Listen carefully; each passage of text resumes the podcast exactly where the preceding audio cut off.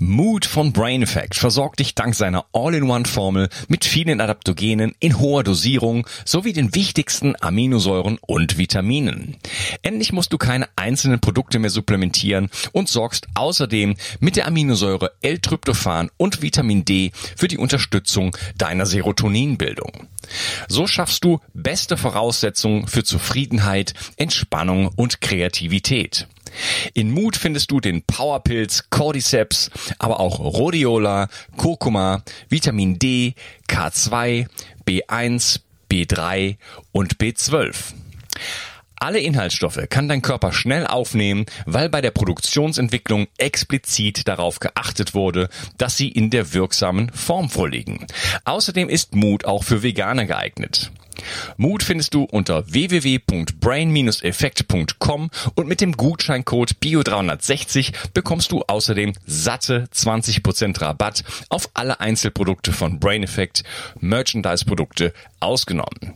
Also, hol dir jetzt dein Plus an Ausgleich und guter Laune. Den Link findest du in der Beschreibung und in den Show Notes.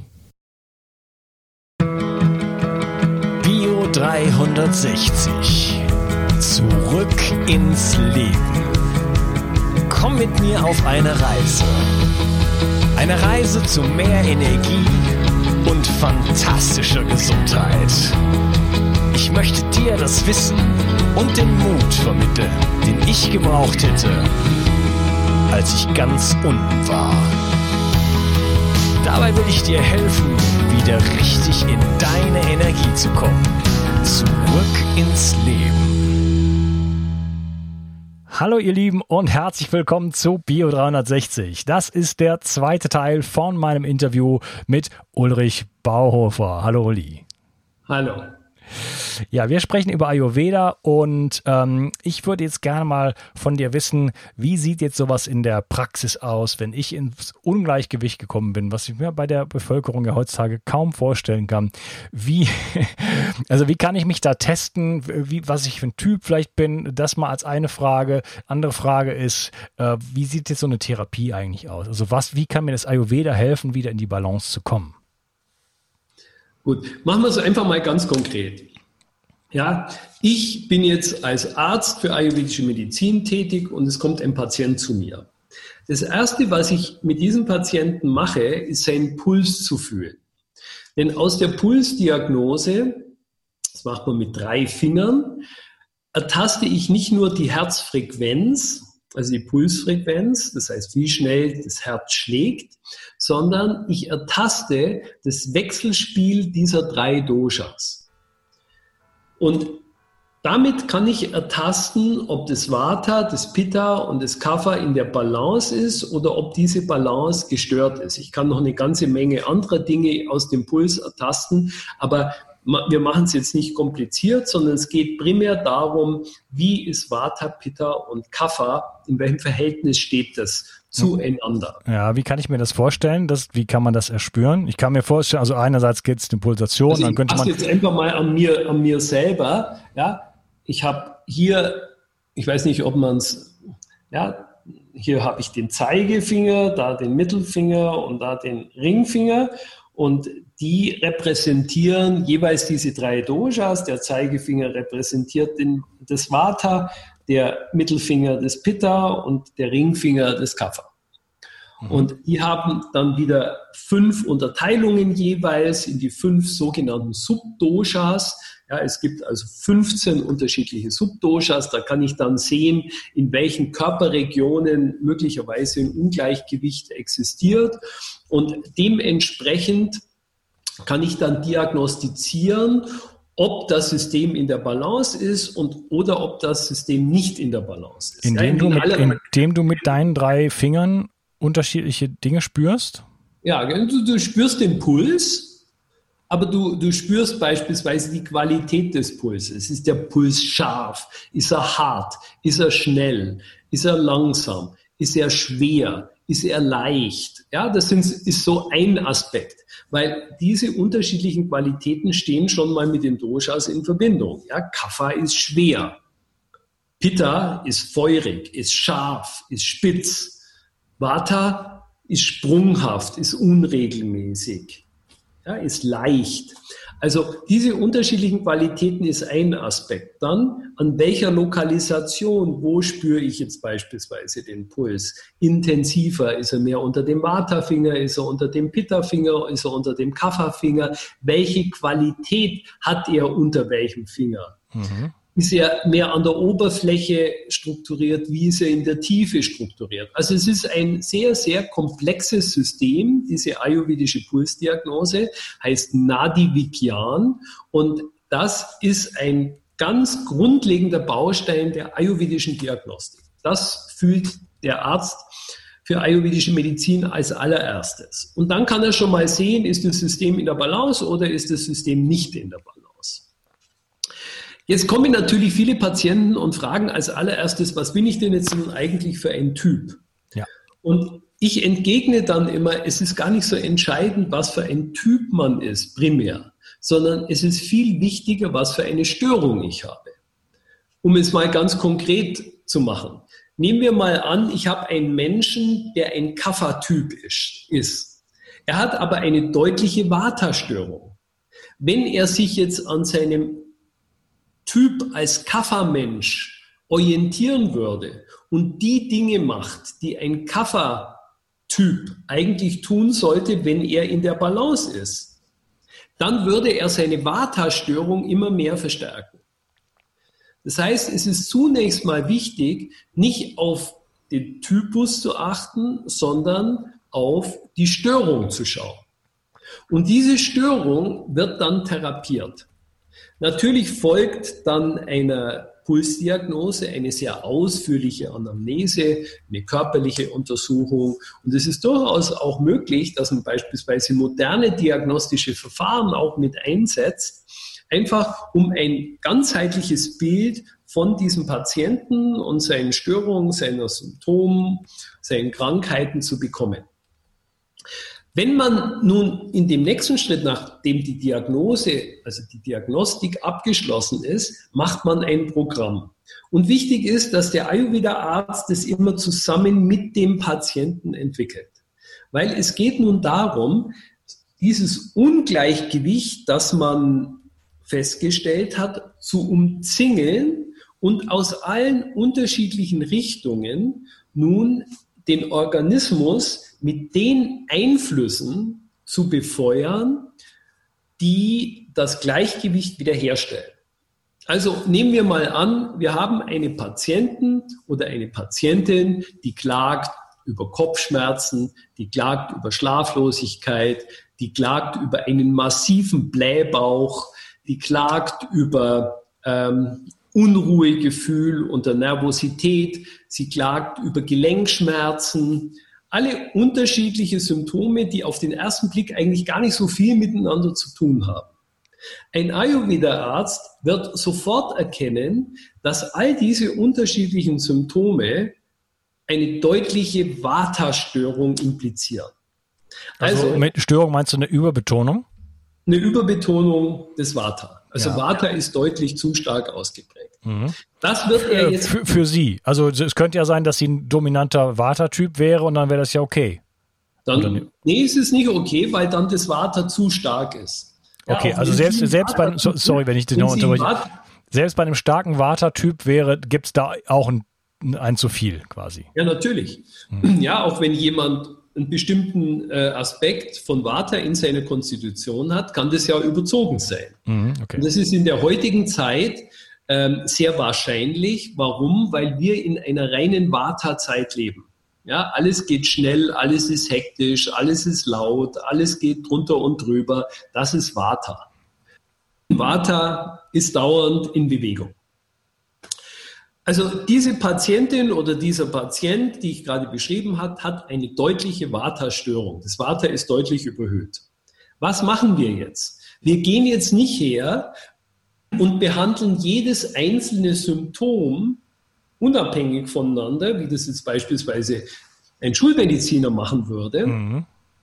sondern wir behandeln das Ungleichgewicht, das all diesen Störungen zugrunde liegt. Und das bedeutet, wir behandeln das überzogene Vata. Wenn es gelingt, dieses überzogene Vata wieder in die Balance zu bringen, dann werden diese Symptome verschwinden. Nach und nach. Jetzt nicht von einem Tag auf den anderen, aber die werden nach und nach verschwinden. Und wie sieht so eine Therapie jetzt aus? Jetzt kann ich von allen unterschiedlichen Seiten daran gehen. Also, beispielsweise natürlich, das erwartet man von jedem Arzt, der soll mir ein paar Pillen geben. Diese Pillen sind keine Chemie in der ayurvedischen Medizin, sondern sind natürliche Substanzen, also Heilpflanzen. Ja, man verwendet bestimmte Nahrungsmittelergänzungen, die auf phytotherapeutischen äh, Basis arbeiten. Das heißt, es sind Heilpflanzen, pflanzliche Substanzen, möglicherweise auch Mineralien. Also das ist ein Aspekt. Und man nutzt natürlich, man benutzt die Heilpflanzen, die das Vata beruhigen. Mhm. Jetzt nehmen wir mal Folgendes an. Ich würde einem Patienten ein paar Präparate geben, die das Vata beruhigen. Dieser Patient isst aber auf eine Art und Weise, also ernährt sich auf eine Art und Weise, die sein Vata wieder permanent ansteigen lässt. Also nehmen wir mal an, er ist ein Rohkostler. Das heißt, er isst sehr, sehr viel Rohkost, dauernd Salat. Er isst sehr unregelmäßig. Er isst abends spät. Das sind alles bestimmte Dinge. Er trinkt sehr viel Kaffee. Das heißt, das ist alles, es sind alles Einflüsse, die das Vata wieder anregen. Jetzt würde ich mit bestimmten Medikamenten das Vata senken und durch meine Ernährung würde ich das Vata wieder ansteigen lassen. Das ist sehr kontraproduktiv.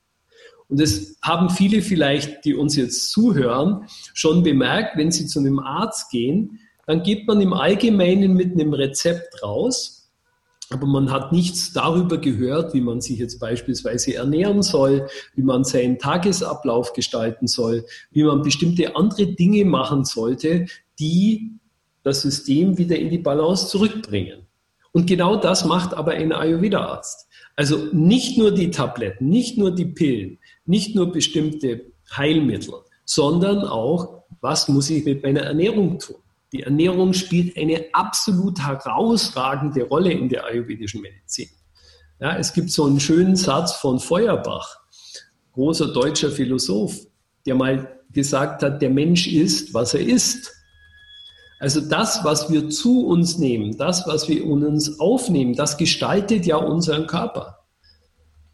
Ich hatte vorgestern einen ähm, Vater mit seinem Jungen da und der hat sich darüber beklagt, dass der Junge die ganze Zeit nur Junkfood isst. Und der war 14 und der hat gesagt, erklären Sie ihm doch bitte mal, äh, warum das nicht gut ist. Und dann habe ich ihm ein Beispiel einfach, äh, ihm anhand eines Beispiels das versucht klarzumachen. Ja, wir haben einen Architekten. Der Architekt macht ein perfekten Plan für ein wunderschönes Haus. Es ist ein super schönes Design. Und dann kommt die Baufirma und baut dieses Haus, verwendet aber ganz schlechte Materialien. Dann nützt uns dieses wunderschöne Design gar nichts. Wenn die Materialien schlecht sind, dann bricht das Haus irgendwann mal zusammen.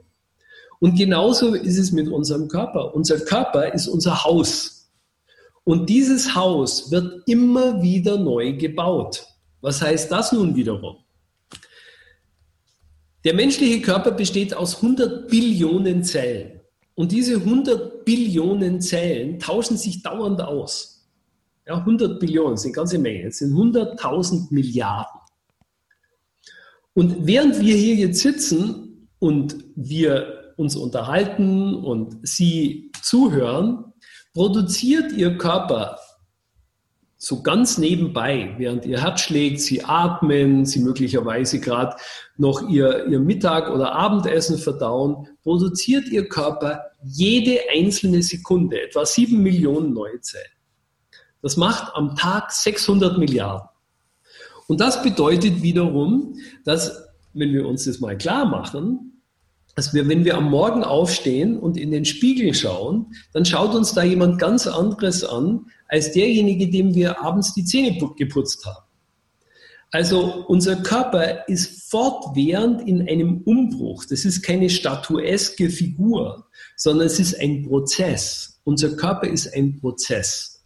Und dafür verwendet er Baumaterialien. Und diese Baumaterialien sind vornehmlich zunächst mal unsere Ernährung. Wenn wir also Schrott essen, was soll dann hier rauskommen? Wenn wir jetzt Dinge essen, die unser Vata fortwährend anregen, dann werden die Heilmittel, die wir benutzen, um unser Vata zu beruhigen, nicht sonderlich effektiv sein. Wenn wir gleichzeitig jeden Abend sehr spät ins Bett gehen, also immer um zwölf oder um eins ins Bett gehen, dann regen wir sehr stark unser Vata an. Das heißt, der Effekt, wenn wir unsere Ernährung jetzt auch noch gut eingestellt haben und die entsprechenden Heilmittel nehmen, wenn aber unsere Tagesroutine vollkommen anders abläuft, auch wieder Vata anregt, wird der Effekt der anderen auch wieder schwächer sein. Wenn wir jetzt Sport machen und wir verausgaben uns beim Sport immer total und wir machen die Sportarten, die Vata massiv anregen, dann wird das auch wieder kontraproduktiv sein. Also was ich damit sagen will, ist, dass wir das ganze Leben in Betracht ziehen müssen und schauen, dass wir nach Möglichkeit die entscheidenden Vata-Einflüsse, die mein Vata immer mehr anregen, eliminieren oder zumindest mal deutlich zurückschrauben. Denn sonst wird die Therapie nicht effizient sein. Und so geht ein ayurvedischer Arzt vor. Er schaut sich also immer das Ganze an und dann umzingelt er das Ungleichgewicht und schießt nun aus allen unterschiedlichen Richtungen mit den therapeutischen Maßnahmen, die das Vata wieder besänftigen und beruhigen und harmonisieren. Und genauso macht man es natürlich mit allen unterschiedlichen anderen Krankheiten auch. Ja, wäre es dann nicht, wäre es dann nicht doch interessant für mich äh, selber zu wissen, welches, äh, welchen Dosha-Mix habe ich eigentlich? Oder ist das wirklich meine Aufgabe, einfach da immer im Einzelnen, in jeder einzelnen Situation hineinzuspüren und das dann im dort da die, die, die aktuelle Wahrheit, nenne ich es mal, für mich zu erkennen? Ja, also da ist es natürlich schon sehr hilfreich, wenn man beispielsweise sich mal in die Hände eines ayurvedischen Arztes begibt, der einem zumindest mal so eine Richtlinie geben kann. Ja, in welche Richtung soll das Ganze gehen? Und dann kann man natürlich schon äh, mehr, und das wird man dann automatisch machen. Es wird einem dann sofort ein bisschen besser gehen. Und auf der Grundlage geht man dann den nächsten Schritt und dann den nächsten Schritt. Es gibt natürlich viele Bücher, die man auch lesen kann. Aber ich persönlich bin immer ein bisschen zurückhaltend zu sagen, okay, ich mache jetzt erstmal eine Selbstdiagnose ähm, aber aus Büchern kann man schon eine ganze Menge herauslernen. Und ähm, was ich jetzt beispielsweise in, in, in diesem Buch gemacht habe, auch bei vielen, dass man so einen Test macht, zunächst mal beispielsweise in Bezug auf Energie, seinen eigenen Energy Score, so heißt der, also den Energielevel bestimmt und dann auch sein Stresstyp. Also einmal ganz bewusst nicht seinen Konstitutionstyp, sondern schaut, welche Hinweise gibt es, in welcher Richtung dieses Dosha-Gleichgewicht verschoben sein könnte. Und dementsprechend wird dann natürlich auch die Therapie aussehen. Und wenn man mit diesen dreien, Vata, Pitta und Kapha, einigermaßen vertraut geworden ist, dann kann man natürlich schon eine ganze, ganze Menge selber machen. Ja, du hattest jetzt äh, angesprochen, die Ernährung es spielt eine wichtige Rolle. Jetzt ist das ja eine alte Lehre und kommt aus Indien. Ähm, das muss man sicherlich vielleicht für den Okzident ein bisschen anpassen. Wir können ja nicht alle Masala Dosa, Alu Gobi, Chicken Kadai oder sowas essen den ganzen Tag, obwohl ich da kein Problem mit hätte, zumindest geschmacklich gesehen. aber du bist da aber schon sehr bewandert offensichtlich. Ja, ich bin mal, ich habe ja mal fünf Monate in Indien verbracht und ich gehe gerne zum Inder, obwohl äh, ich die indische Küche ähm, sehr schätze auf der einen Seite geschmacklich gesehen und ähm, ich war beispielsweise auch vor ein paar Jahren war ich ein bisschen mehr in Südostasien und da ist es so, dass sehr viel Geschmacksverstärker, also ähm, ähm, wie heißt es, äh, MSM äh, sozusagen, äh, nee, MSG, so MSG, äh, Glutamat benutzt wird. Und da bin ich dann oft auf die Inder ausgewichen, weil die haben das, die haben das nicht nötig, weil die nehmen einfach richtige Gewürze zum Genau. Kochen. Ja. Und äh, leider ist halt die indische Küche in Indien beispielsweise oder auch sonst in der Welt, es ist halt, steht und fällt oft mit der Qualität der Öle. Ne? Und da werden halt einfach natürlich nicht mehr der, der, der, der Ghee von Rindern aus Weidehaltung benutzt, äh, wie, wie, wie, wie, wie damals, sag ich jetzt mal sondern halt irgendwelche billigen Pflanzenöle und oft wird die Nahrung darin getränkt, äh, sodass einem da richtig schlecht werden kann. Äh, ansonsten äh, selber kochen indisch äh, finde ich sehr, sehr gut und äh, genau. Und die, die, die ich habe auch nicht mehr so Interesse an den ganzen Kohlenhydraten, aber lecker ist das Ganze schon. Und äh, ja, genau, deswegen kenne ich mich da schon so ein bisschen aus, genau. Man muss eine sehen, ja. Man denkt ja immer jetzt gut, in, äh, Ayurveda kommt aus Indien. Aber es ist wichtig zu verstehen, Ayurveda ist keine indische Medizin, sondern Ayurveda ist das Wissen vom Leben. Und es gibt ja Leute, denen, die jetzt beispielsweise indisches Essen nicht so wahnsinnig vorziehen. Aber das spielt überhaupt gar keine Rolle, weil man kann ayurvedisch kochen in jeder Küche. Ja, Sie können mexikanisch ayurvedisch kochen, Sie können äh, französisch ayurvedisch kochen, Sie können italienisch ayurvedisch kochen. Warum? Weil hier geht es nur um ganz bestimmte Prinzipien. Und man muss diese Prinzipien verfolgen. Ja, das Wissen vom Leben ist das Wissen um die Gesetze des Lebens. Und das ist auch wichtig, was du gesagt hast. Steht in den ayurvedischen, uralten ayurvedischen Texten auch drin. Es ist ideal, sich davon zu ernähren, was in der Gegend, in der man lebt, auch wächst.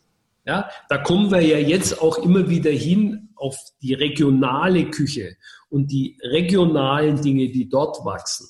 Also das spielt eine ganz, ganz wichtige Rolle in der ayurvedischen Medizin, weil so sind wir ja auch kultiviert. Ja, so, so sind wir aufgewachsen. Das heißt, die Naturgesetze in unserer Umgebung, in der wir leben, die sind ja auch in uns sehr stark ausgebildet.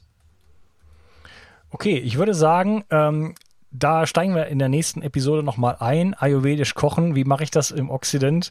Äh, wie, wie, wie kann ich herausfinden, was, äh, welche Lebensmittel passen zu mir und so weiter? Und äh, da kommen noch viele andere Fragen, die ich noch habe. Wir wollten uns ja auch noch über TM unterhalten und Meditation und so weiter. Schön, dass du dabei warst und wir sprechen uns dann im nächsten Teil. Mach's gut. Bis dann. Entgiftung ist heutzutage eine Überlebensstrategie, die jeder beherrschen sollte. Leider gibt es in kaum einem Bereich so viele Unsicherheiten. Ich möchte dich mit meinem Buch Richtig entgiften sicher durch deine Entgiftung führen. Du bekommst ein einzigartiges Protokoll, das von führenden Umweltmedizinern bestätigt wurde und viel Lob erhalten hat. Dazu gebe ich dir sämtliche Produktlinks inklusive Gutscheincodes, sodass das Buch für dich praktisch umsonst ist. Was es genau damit auf sich hat, erkläre ich dir in einem Video auf www.bio360.de slash richtig entgiften. Den Link findest du gleich unten in der Beschreibung. Bio 360. Zurück ins Leben. Komm mit mir auf eine Reise. Eine Reise zu mehr Energie und fantastischer Gesundheit. Ich möchte dir das Wissen und den Mut vermitteln, den ich gebraucht hätte, als ich ganz unten war. Dabei will ich dir helfen, wieder richtig in deine Energie zu kommen. Zurück ins Leben.